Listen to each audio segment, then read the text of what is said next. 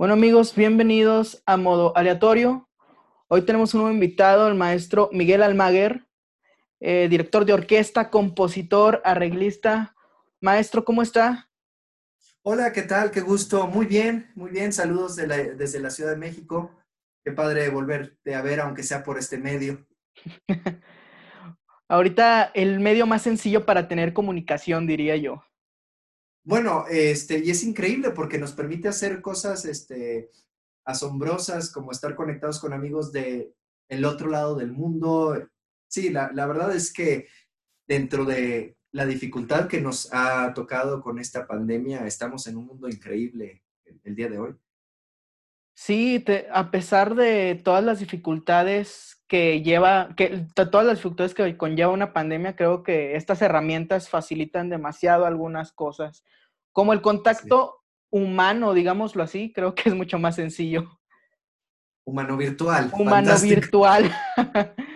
bueno, maestro, para todos los que no lo conocen de aquí de nuestro podcast Modo Aleatorio, ¿podría contarnos de su carrera usted?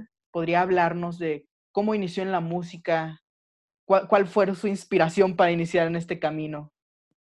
Bueno, eh, soy Miguel Almaguer, originario de Monterrey, Nuevo León mi vida en la música es algo que de entrada no me había imaginado este, durante mucho tiempo y de repente llegó así como un, relámpago a, cambiar todo lo que yo pensaba y decir, quiero hacer eso. Fue gracias a la película Parque Jurásico de Steven Spielberg y con música de John Williams, como podrás ver, era muy, muy aficionado a los dinosaurios como muchos de de los niños, eh, suelen serlo, pero al ver la película me pasó justo lo contrario que a muchos otros niños que de repente tenían más ganas. Para mí ver la película fue, bueno, sé que esto no es real, sé que incluso está plagada de errores con algunos dinosaurios como los velociraptors que no eran de ese tamaño, etcétera, etcétera. Pero al ver la película era una experiencia emocional tan grande como estarla viviendo, que esto me llevó a ver la película muchas veces. En ese entonces todavía existía la permanencia voluntaria en los cines, desde temprano, y me quedaba a verla varias veces. Y reflexionando, fue que llegué a la conclusión de que era gracias a la música de la película la que llegaba a hacer que las emociones fueran tan grandes, tan profundas, tan sinceras, que podía vivir algo que era imposible. Y a partir de ese momento dije, yo quiero hacer eso, que la gente pueda alcanzar cosas en la vida que están más allá de, las posibilidades de una vida ordinaria. No sé cómo se hace, no hay tradición musical en mi familia, no sabía nada de nada, pero sabía que eso era lo que quería hacer en mi vida y de ahí empezó una, una búsqueda, primero con, encontré a unas cuadras de mi casa, una, una chica en ese entonces en la, en la universidad y para pagarse sus estudios o parte de sus estudios estaba dando clases de piano. Entonces fue ir eh, con esa casi vecina a empezar unas clases y poco a poco ir buscando. Llegué a la Facultad de Música de la Universidad Autónoma de Nuevo León. Lo único que sabía hasta ese entonces era del piano, entonces me inscribí a piano. Ya estando en la carrera de música me di cuenta, bueno, realmente lo que yo me quiero dedicar es a la composición y es otra área totalmente distinta. Entonces fue ir descubriendo a pasos eh, atropellados que quería ir haciendo. Posteriormente, cuando este, ya estaba componiendo para algunos primeros cortometrajes que tuve que empezar a dirigir en las grabaciones, algunos ensambles orquestales, pues fue esta área de necesito prepararme más en dirección para que esto sea eficiente. Entonces, buscar mis primeros cursos de dirección. Me tocó ir al, primerito con el maestro Enrique Batis, así que fue un, un encuentro, una sumersión eh, bastante abrupta en el mundo de la, dirección. Y también después me empezó a jalar esa área. Entonces, fue, fueron encuentros afortunados, fueron encuentros de, puro intento y, luego que el instinto te fuera guiando. No había un plan, pero afortunadamente, pues las cosas se han ido dando para que pues esté haciendo la vida exactamente lo que quiero, lo que me complace y un medio en el que me siento muy lleno y sobre todo que puedo aportar a la sociedad. La música de películas, digamos, bueno, para mí se me hace la música más expresiva. Me parece que la, increíble la complejidad que hay entre, el, entre lo que te tiene que transmitir la imagen que tú estás viendo y lo que te tiene que transmitir la música también. Y creo que muchas veces es muy ignorada hasta eso por las personas que no se dedican a esto también. Tienes que poner demasiada atención. La música de películas es, es música que tiene una función específica. Y esto lleva a varios malentendidos. Hay desde gente en, el mundo de, la composición y me ha tocado compañeros que dicen, es que esa es música simple, este, e, eso no es lo que hacemos aquí. algo que me preocupa ahorita es que también ya existen las carreras específicamente a, film scoring y hay muchos chavos que se están yendo a estudiar esto. Y con mis alumnos, sobre todo, algo que les digo es, si quieres ser compositor de cine, primero ser un compositor y luego especialízate. Es como si quisieras ser médico y nada más vas a estudiar cardiología, no quieres estudiar todo lo demás. Primero eres un médico y luego te especializas. entonces, lamentablemente existen mitos y prejuicios de ambos lados. Para ser un compositor de cine como se requiere, debes de ser un compositor completo. Eso es muy importante.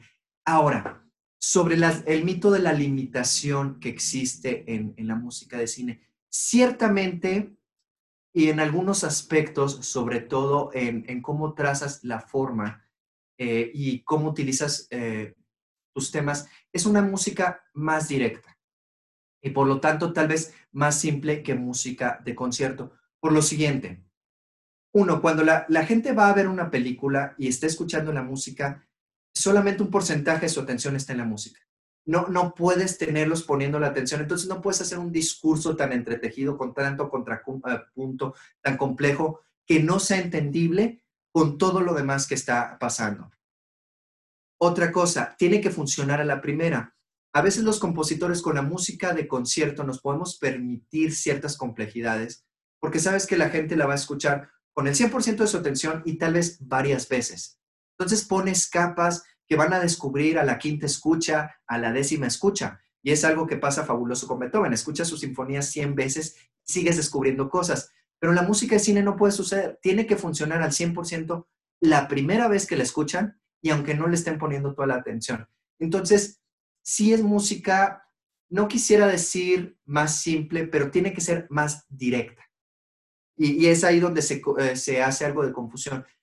Y por lo mismo, parecería sencillo, pero tienes que tener muchas herramientas como compositor para hacer música muy directa, muy funcional y que esté bien hecha. Es todo un trayecto hasta eso. Sí, ese ejemplo de que me dice que quieres ser cardiólogo, pero no, tiene, no quieres tener todo lo demás, se me hace un ejemplo pues perfecto, porque como dice, de hecho usted pues empezó a prepararse primero en piano y después él agarró ya más el camino de la composición y dirección. Así es, y bueno, actualmente como compositor tengo que estarme nutriendo. Hago habitualmente obras de, concierto este, y hago música para cine, y sigo haciendo arreglos constantemente.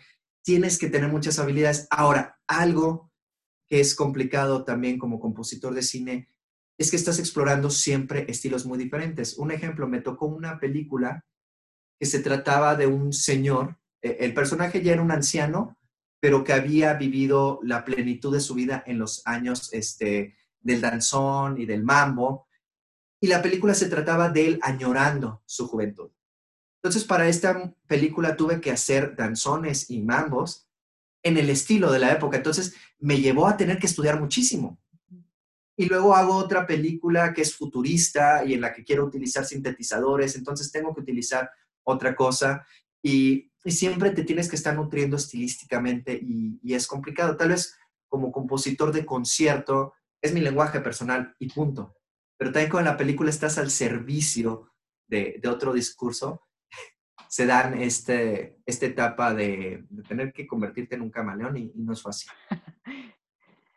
Pues es que creo que a fin de cuentas así tiene que ser el camino de la música, constantemente descubrimiento de uno mismo y de estilos que ya estuvieron o formas de hacer música diferentes también. Así Me causa mucha curiosidad. Bueno, recuerdo, la última vez que lo escuché a usted, maestro, fue en, no puedo recordar que fue una convención de cómics, pero no quiero, no, no quiero decir un nombre porque no recuerdo cuál fue, que fue aquí en Monterrey. Sí, bueno, en marzo de este año tuve este, el gusto de ir este, a, la Combe en Monterrey. Eh, toqué un recital de piano de pura música de Star Wars, que bueno, ya que John Williams fue mi entrada al, mundo de, la música del cine, bueno, este, adoro la música, obviamente su trabajo en Star Wars es fantástico y tuve el, gusto de sacarme la, espinita de, muchos años de tocar todo el repertorio de reducciones para piano que existe de, Star Wars. Y justo el fin de semana pasado, eh, para la Animex, también de, Monterrey, la Combe Animex, este, con mi ensamble hicimos un, tributo a John Williams donde tocamos, además de Star Wars, pues música para Hook, Superman, Indiana Jones y todo esto en, arreglos para ensamble de cámara. Entonces, este año tuve esta presentación, la última que hice en vivo, ahí en Monterrey, y ahora esta virtual. Le decía, me parece muy curioso cómo hay, siento que hay mucha relación entre lo que usted hace como trabajo en lo que usted gusta como persona. Siento que mucha gente, por ejemplo, bueno, a mí me ha tocado directores que están muy, es como muy enfocados en otras áreas, como la música de concierto, no tanto a la música de cine. Y por ende dirigen algún concierto de películas, algo por el estilo, por el simple hecho de que es trabajo a fin de cuentas. Pero con usted yo lo siento muy diferente. Siento que de verdad está entrado mucho en la música de, lo que toca, de lo que dirige, por ejemplo, dirige o toca, en ese sentido. Mira, es, es muy difícil y cuando estás ya en una carrera como, como profesional, lamentablemente ciertas estructuras alrededor de ti no, no te permiten hacer las cosas como, como quisieras.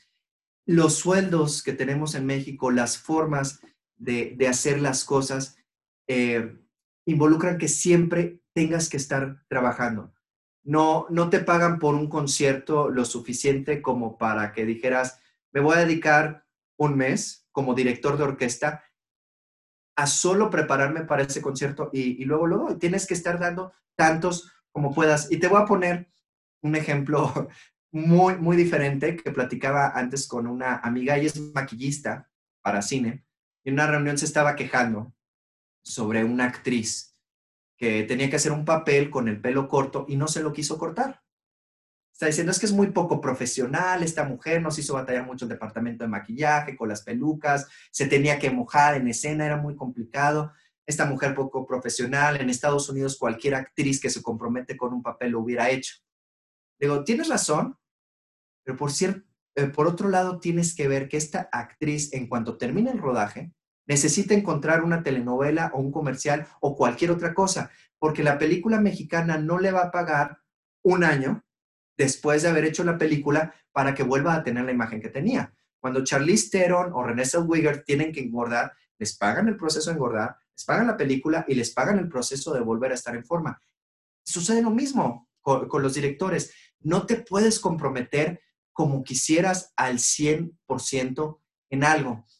Em, yo tengo la ventaja de, tener un trabajo, digamos, de, línea comercial. Este, hago jingles, hago cosas que tengo muy, muy entendido. Este es el trabajo que paga las cuentas. Y entonces eso me permite escoger los proyectos a los que yo me voy a comprometer porque quiero al 100%. Y generalmente cuando dirijo o hago un recital es porque quiero hacerlo.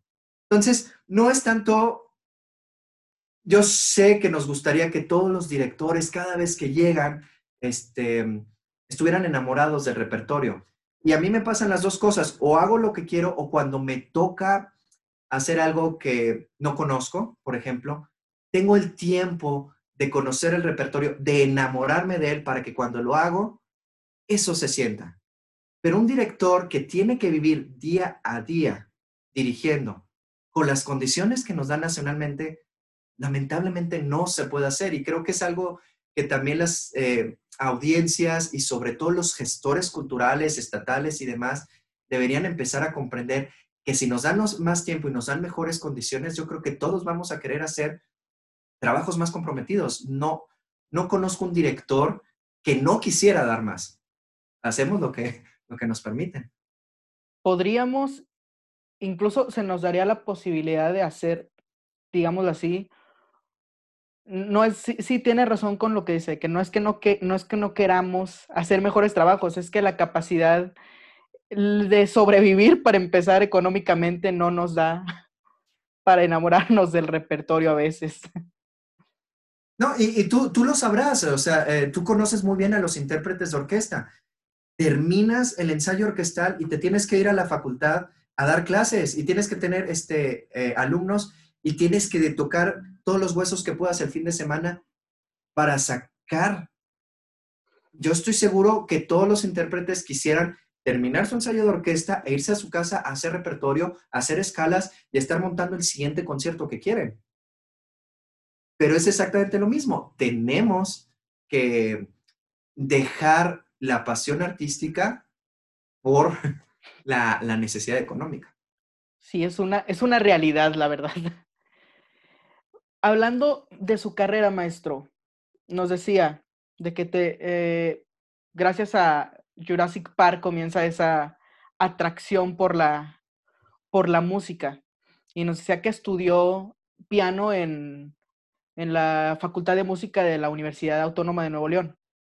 ¿Cómo fue el cambio del piano para, para, empezar? Fue un cambio piano a, al papel, a la composición, ¿verdad? Y después hay un cambio de la composición a la dirección. ¿Cómo ha sido ese trayecto, esas, ese cambio de fase, digámoslo así? Bueno, eh, fue el darme cuenta este, de, ok, ya estoy en el mundo de la música, por fin llegué a la facultad de música, que es algo que soñé, este, pero todo lo que conocía era el piano. Y al estar aquí, ¡puf! El, panorama se, se, expande y ahora sé exactamente cuál es en mi camino. Em, a partir de ahí, eh, tuve la gran, gran fortuna de que el, compositor y, gran maestro Radko Tichavsky me tomara como alumno de tiempo completo. Entonces salgo de la facultad de música y estoy con él eh, aprendiendo. Fue, fue increíble tener esta educación básicamente como del este, siglo XVIII, ¿no? De, de ser el aprendiz de alguien y que él se ocupara de toda mi educación de armonía, este, solfeo, orquestación, composición. Eh, fue, fantástico, la verdad, una gran, gran experiencia que estoy muy, muy agradecido de haber tenido y, la verdad es que me siento muy, muy afortunado. Y, ese se vuelve el mundo de, la composición. Después, em, me tocó también la etapa en Monterrey en la que se forma Voladero, Espacio Cultural, un grupo de, jóvenes que querían hacer eh, cine. Entonces me integro y afortunadamente me tocó esta etapa del resurgimiento del cine en Nuevo León y ser el compositor de, casa. Entonces estar trabajando en, todos los proyectos y fue una gran escuela de, pues, eh, hacer cerca de 20 cortometrajes en, su momento y, los primeros largometrajes de, de algunos de estos creadores. Y pues llegó esta primer gran em, barrera de, bueno, me preparé muy bien en el papel, pero no me preparé en, la ejecución orquestal por... Em, en otros lugares tal vez no sea tan requerido esto. O sea, hay muchos compositores de Hollywood que solo componen y hay directores especializados, pero en ese momento en el país casi no existía gente que hiciera ni la una ni la otra. Entonces, te tienes que convertir en, un todólogo. Y de hecho, en, el, en la cadenita de Hollywood hay más gente. O sea, está el, está el compositor, pero está el arreglista, pero también está el orquestador, pero también está el editor musical, también está el de preparación de música, bla, bla, bla. Entonces, es una cadenita de unas 11, 15 personas. Que aquí en México todo lo tiene que hacer una sola persona porque no existe esa infraestructura. Te voy a contar una historia. Hace tiempo me tocó la fortuna de grabar un soundtrack en, Sudáfrica. Fue una situación muy chistosa. Yo estaba de visita en, el país y me habla un director y, me dice, oye, la película que teníamos, que ibas a grabar en este mes, me invitaron a un festival, tenemos que grabarla ya. Yo le digo, bueno, hay un gran problema, estoy en Sudáfrica. Y fue, fue, muy eh, fue una casualidad fantástica porque estaba en ese, en ese mismo momento en un desayuno con el director de la Comisión Nacional para el Desarrollo de la Industria Musical de Sudáfrica. Entonces cuelgo y me dice, ¿qué es lo que pasa? Y le expliqué más o menos. Me dice, no hay problema, te ponemos aquí orquesta y estudio. Entonces, grabo en Sudáfrica, el ingeniero, es un ingeniero que acababa de trabajar con Trevor Jones, que estaba haciendo algunos soundtracks bastante interesantes en Sudáfrica, y le mostré algo del trabajo que estaba haciendo en México. Me dice, Miguel, siento decirte, pero esto está como al 30% del nivel que nos piden en Hollywood no está padre tu trabajo. Y le digo, gracias por tu honestidad, pero ahora te voy a decir una cosa. Lo hice con el punto 001% del presupuesto y con el punto 5 del personal. Entonces, haber logrado el 30% no está tan terrible. Pero sí, sí tenemos un, panorama cuesta arriba en el país. Em, es interesante, o sea, tenemos una gran oportunidad esta generación de, cambiarlo, de transformarlo. Yo creo que vemos varios que estamos aprendiendo a hacer las cosas diferente, que le estamos echando muchas ganas y, yo creo que cada vez es más fácil. Este, los chavos que están ahorita saliendo del, conservatorio van a tener un panorama totalmente distinto al que me tocó a mí y afortunadamente yo creo que en México se va a lograr ese 100% en los próximos años. Y a fin de cuentas se está ampliando mucho el trabajo orquestal, por ejemplo. Eh, antes era, bueno, tal vez sigue siendo casi un privilegio enorme tener en un estado una orquesta filarmónica o una orquesta sinfónica. Hoy en día la mayoría de los, de los estados tienen una orquesta sinfónica, lo cual a mí me parece maravilloso y un gran avance a pesar de todo. Mira, y, hay, una, hay una cosa también muy interesante con estas orquestas que mencionas. Hay cada vez más músicos este, nacionales y latinos, porque cuando yo estaba estudiando todavía veías que por lo menos el 60%, tal vez el 70% de los músicos de cada orquesta en el país tenían que ser traídos del extranjero. Afortunadamente, en estos años ha habido un gran cambio uno, estuvo todo el sistema de orquestas juveniles. Hay muchos, muchos músicos este, de mi generación este, para acá que han estado siendo música orquestal ya por, por 20 años. Entonces, tienes muchísima gente ya preparada en el ámbito orquestal, mexicanos, que pueden empezar a hacer una este, diferencia tanto en sus orquestas estatales como con nuevos ensambles y nuevas propuestas. Entonces, sí, es un, es un momento muy interesante y siguen saliendo muchos músicos, además, aquí mismo y emigrando otros, otros muchos músicos, eh, que eso también me parece increíble. No solo de, de aquí de, de, México, sino de toda Latinoamérica, siento que hay un gran avance. Por ejemplo, ahorita dos de los grandes directores, al menos los más reconocidos, pues son latinoamericanos como Alondra de la Parra de aquí de México o Gustavo Dudamel, que pues ya tienen bastante reconocimiento y trayectoria. Antes, cuando veías un latinoamericano en esos puestos de dirección, por ejemplo? Eso me sí, bueno, justamente comentábamos, este, em, Enrique Batis tal vez hizo, hizo también este, mucha carrera y demás, pero tenemos la fortuna, eh, más, más allá de la gran carrera que hicieron algunos, digo, tenemos grandes solistas, este, se me ocurre ahorita rápido Jorge Federico Osorio, o sea, había grandes estrellas, pero también existía solamente el apoyo que existía era de los medios de comunicación tradicionales, periódico, televisión. Entonces, cada vez que sacaban la entrevista o el artículo de alguna de esas estrellas mexicanas era muy, muy de vez en cuando. Ahora que tenemos las redes sociales, podemos seguir a estas personas y entonces se pueden convertir en líderes de, una generación que puede decir, ahí están y yo puedo hacer lo mismo. Entonces, más allá de sus logros meramente musicales o no, creo que existe este gran cambio en cómo pueden estar influyendo a, la imagen colectiva que tenemos de, de nosotros como nación. Sí, creo que las redes sociales han abierto mucho un mundo a tener mucho más música.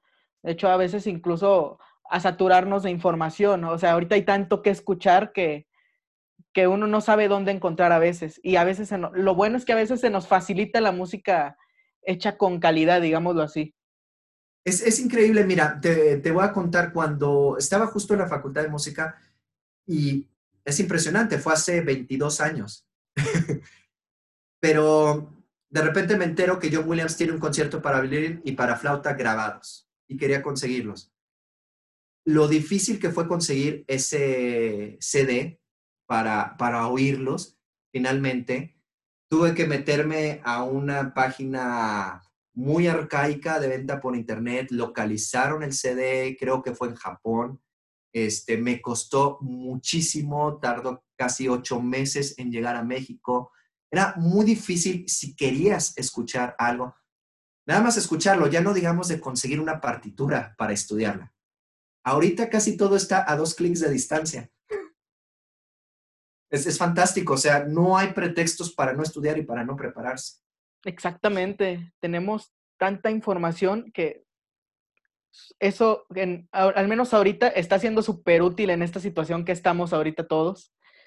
Creo que ahorita, con la situación de la pandemia, por ejemplo, se abrió una gran oportunidad para mejorar nosotros como músicos, para, e, para tener el tiempo para estudiar que muchas veces no se tiene también. Dentro de, lo dentro de lo malo, creo que se abrió ese tiempo de sentarte un rato otra vez y tocar el piano, nada más las cosas que tienes que estudiar o tocar tu instrumento Tal como lo dices, mira, yo tenía muchos años sin poder tener una práctica de vida eh, al, piano. Como estaba dirigiendo prácticamente todos los días en un país o en, otro, no había oportunidad de que yo pudiera decir, voy a trabajar este repertorio, voy a trabajar estos estudios, voy a mejorar esta cuestión técnica. Tenía años sin hacerlo. Entonces, ahorita es algo que me tiene muy feliz. Volví al piano y estoy reviviendo los dedos poco a poco. Maestro, en su currículum veíamos que ha compartido escena con, escenario con grandes artistas reconocidos del ámbito nacional, como lo son Natalia Lafourcade, incluso del ámbito internacional, como Il Divo, que ha podido trabajar con ellos. ¿Cómo ha sido? ¿Cuál es la diferencia en la experiencia para usted de trabajar con, digámoslo así, en el ámbito pop del cambio del ámbito del cine al ámbito pop? Mira, em, es muy chistoso cómo eh, surgió eso de entrada. También son de esos em, golpes de suerte. Yo estaba trabajando en un estudio grabando un soundtrack y terminando una grabación, se acerca uno de los productores de este estudio, Alejandro Sea, en, La Tuna. Me dice, oye Miguel, fíjate que vamos a trabajar un, un disco especial de 30 aniversario de Celso Piña. Eh, ¿Por qué no vienes en la tarde para que tengas una junta con él? Y yo dije, pues sí, claro, me fui a mi casa y era así, tengo yo que hacer ahí? O sea, no, no me veo en ese mundo, pero bueno, quedé en tener esta, esta cita y, y quiero, bueno, voy a cumplir con, con la cita. Llegué en la tarde e inmediatamente abriendo la puerta y estaba Celso, se acerca de mí me dice, oiga, maestro, me hablaron muy bien de usted fíjese que estamos haciendo este proyecto, le voy a decir algo, yo soy una persona eh, humilde, de eh, raíz eh, totalmente popular, pero por diversas razones a la gente le gusta mucho mi música, hay mucha gente que me escucha, que me sigue, entonces yo quiero crear para ellos lo mejor que pueda darles y pues estoy buscando la gente que me pueda apoyar a hacer el mejor producto posible. Entonces, me gustaría saber si cuento con usted. Inmediatamente fue así, wow, o sea, ¿qué, ¿qué, puedo decir a esto? Claro que sí.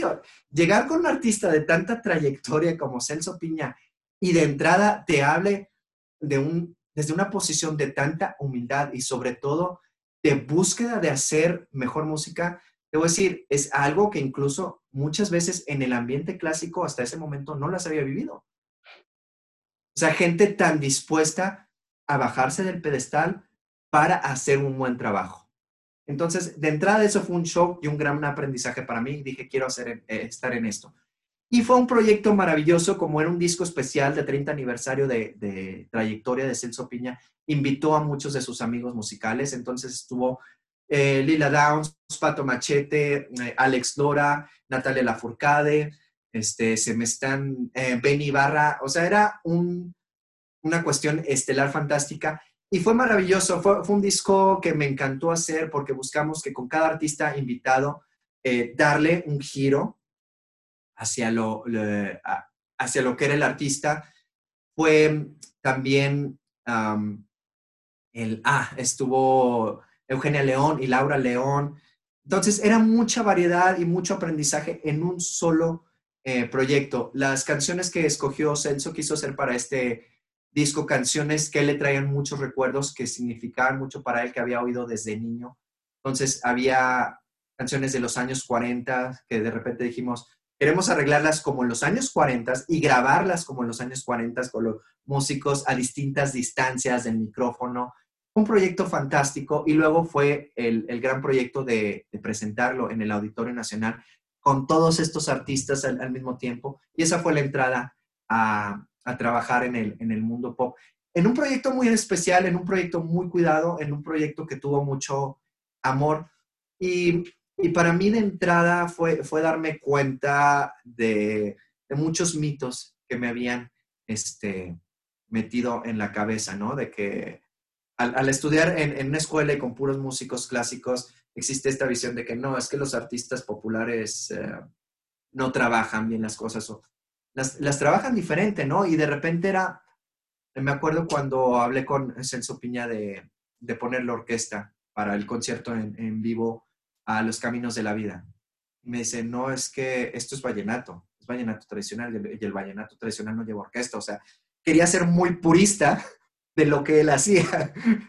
Y, había siempre estas, estas este, conversaciones. Otra cosa que fue muy interesante es que trabajamos con músicos muy distintos. Tenía la parte orquestal, en las que todas las notas tenían que estar escritas o no iban a tocar nada los músicos. Tenía unos músicos de jazz para los cuales escribí cifrados y estaba esta libertad. Y estaba la banda de Celso, que se sabían las canciones de memoria y no leían nada. Entonces, tuve que hacer los arreglos a tres niveles y, por ejemplo, siempre era, oye Celso, a la parte C de esta canción, ¿cuántas vueltas les van a dar? No, pues las que queramos. Entonces, preparar las partituras y la orquesta con BAMS y todo de, y estén muy atentos porque van a hacer lo que quieran con esto. Y, fue muy, muy divertido. Eh, la, verdad es que fue una gran experiencia de entrada al, al mundo de hacer música comercial y bueno, de ahí han venido grandes experiencias, como dices, con Carlos Marín y ahora pues este que llevo hasta antes de la pandemia dos años como director musical en, las giras mundiales del Divo, que, que, ha sido una racha de, estamos haciendo cerca de 200 conciertos al año en casi el mismo número de ciudades, en como 40 países del mundo. Y bueno, ha sido poner a prueba las tablas y la educación. Pues es que a fin de cuentas eso también es una cosa preciosa de la música, el poder explorar de todo.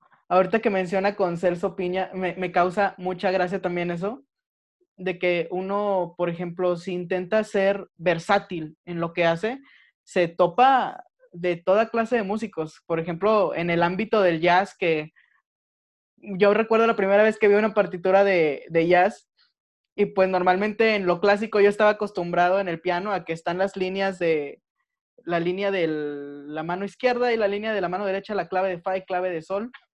Y luego me topo con el con un con una partitura de jazz que nada más tiene la línea melódica y un cifrado y luego una parte que no te dice nada, nada más una repetición de y yo era como que no entendía lo que pasaba. Pero el descubrir eso, el descubrir cómo funciona también, también me, parece me pareció maravilloso. Y, la verdad es que son habilidades musicales que, tienen que suceder. De entrada te diré, hubo un tiempo en el que mm, yo prefería hacer música barroca con jazzistas. Porque de cierta manera esta parte de, la improvisación y de ir llenando los cifrados y demás sucedía mucho más natural con, músicos eh, jazzistas. Entonces, en, eh, varias ocasiones que tuve que, eh, hacer conciertos de ensamble barroco era, era llamar a jazzistas a, hacer esta parte, que sonaba mucho más natural porque la mayoría de los músicos de conservatorio habían perdido totalmente la, la habilidad de improvisar. De, improvisar y, de seguir naturalmente este tipo de música. Por otro lado, hay, hay un concierto que recuerdo mucho que fue un, gran pianista de jazz decidió hacer, eh, tocar el concierto, un concierto, no recuerdo cuál, uno de los de, de Haydn de, piano. y en el ensayo era muy chistoso porque había una, un pasaje de puras eh, corcheas y de repente con el jazzista era espérate, no puede haber swing aquí y nos tardamos un gran, gran rato en enderezar todas, eh, toda la secuencia rítmica de, esos pasajes.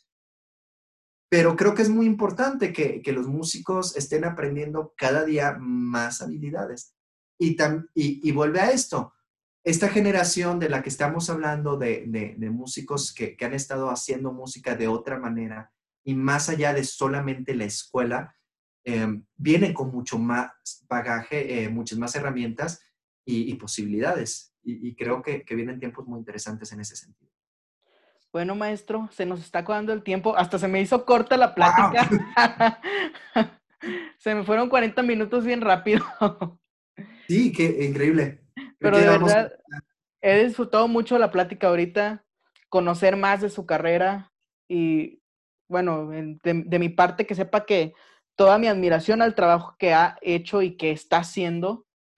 De verdad creo que en especial en estos tiempos de, guerra, digámoslo así, que es una guerra invisible contra un virus, pero creo que ahorita, creo que los artistas han aportado mucho al mundo y, y espero que se nos dé otra valoración porque en estos momentos yo he visto que los artistas han sido muchas veces los que sacan la casta, los que están ahí para entretener al mundo cuando estuvo encerrado o estamos encerrados? Mira, definitivamente el, arte es una parte de lo que nos constituye como humanos que está ahí, incluso podemos decir genéticamente. Es algo que nos ha construido como sociedad, que ha estado con nosotros y siempre va a estar. Definitivamente hay mucho trabajo que hacer. Creo que tanto algunos sectores económicos de, la sociedad habían olvidado este, para qué les sirven los artistas. Y creo que también en gran parte los artistas habíamos olvidado qué tanto compromiso tenemos con otras áreas. Creo que también esto es un, tiempo de, reflexión. Definitivamente la música y el arte en vivo va a volver porque es una necesidad intrínseca. Y bueno, espero, espero que podamos construir un, mejor futuro en muchas áreas después de esto. Esperemos que sea un tiempo de evolución a pesar de la crisis. Así será. Y bueno, maestro, mucho gusto tenerlo aquí. Espero verlo en persona pronto de nuevo. Que hagamos música pronto, ojalá que sí. Muchísimas, muchísimas gracias por la invitación. Bueno, esto fue modo aleatorio. Un placer tener aquí hoy al maestro Miguel Almaguer. Y bueno, nos veremos pronto. Gracias.